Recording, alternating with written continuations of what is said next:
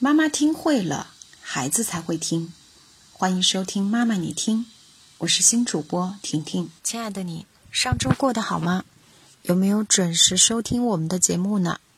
在这一周，我们又如约而至的时刻，我想邀请你试着回答我一个问题：当你不在孩子身边，孩子需要自己独立过三十天的集体生活，你最担心的会是什么呢？是孩子的安全问题，孩子的自理能力和小伙伴相处的好不好，也或是孩子会不会因为想家哭鼻子，甚至半路临阵逃脱？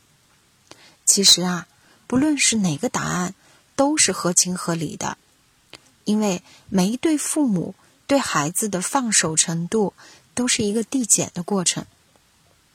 如果我们静下来分析一下，你就会发现。一个孩子有没有安全意识，能不能和团队小伙伴相处好，同时适应集体生活，很大程度上是来自自理能力，也就是我们常说的孩子离开父母能不能照顾好自己的能力。最近二十天啊，我一直在训练营里观察记录着每个孩子的生活习惯。开营的第一周。早晨出发退房，我的工作就是跟在查房服务员的身后，检视孩子们的遗漏物品，种类丰富齐全：充电器、洗漱包、登山杖、内衣裤、毛巾、饮料、扎头绳。第二周，所有的孩子早晨退房，没有任何遗漏物品。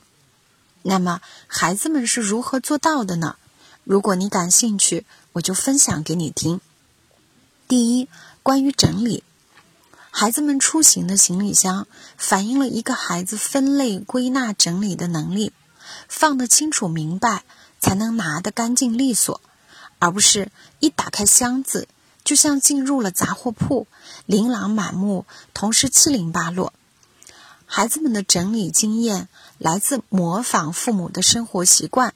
和自己的亲身经历，所以在营里，老师会给孩子们示范如何用收纳袋把外衣、内衣、小零碎和待清洗的衣物分门别类的收纳，然后再通过给物品编码，做到对自己的行李件数清晰有数。编码做得好，拿放都会很快。第二，关于丢漏物品。东西一多了，就容易丢三落四，这呢反映了一个孩子检核的耐心和能力。我想邀请你回忆一下，你有没有过到处找东西的情况呢？那是因为我们下意识的随手放，而不是有意识的分门别类放。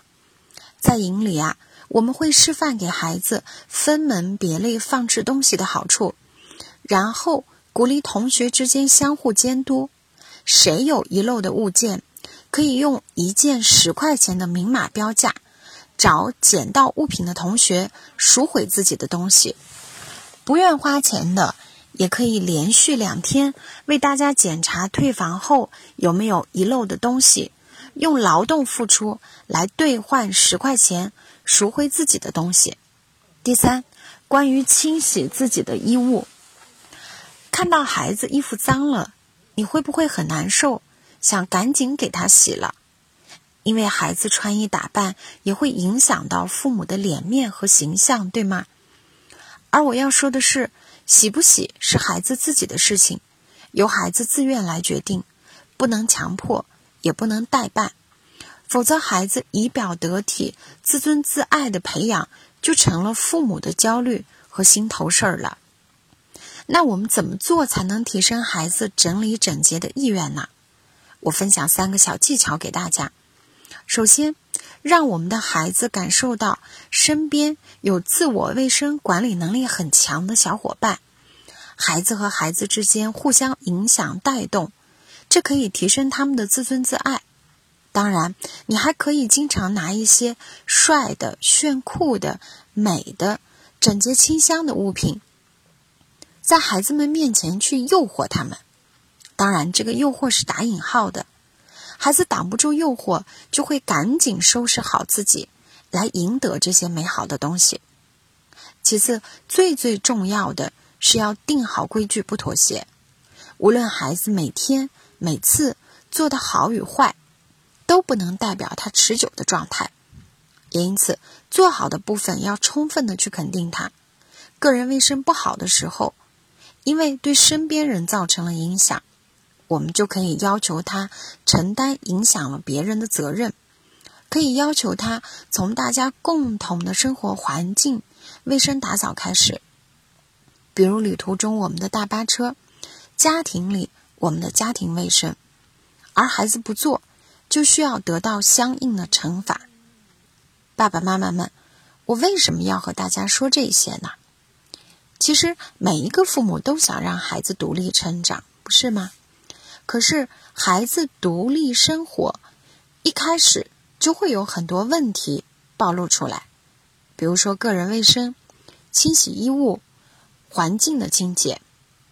我们常说“一屋不扫，何以扫天下”，基础能力不教，何以谈孩子的素质培养？和心智成长呢？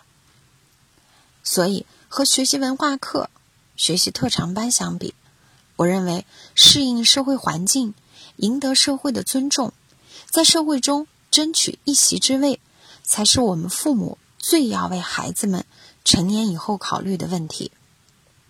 而现在的习惯改善本来就不是一件容易的事情，看起来是孩子的行为，其实是父母的生活习惯。和家庭环境的影响，亲爱的你，你愿意在孩子独立远行时更多的担心还是祝福呢？想要担心更少，祝福更多，那么从今天开始就训练培养孩子的自理能力吧。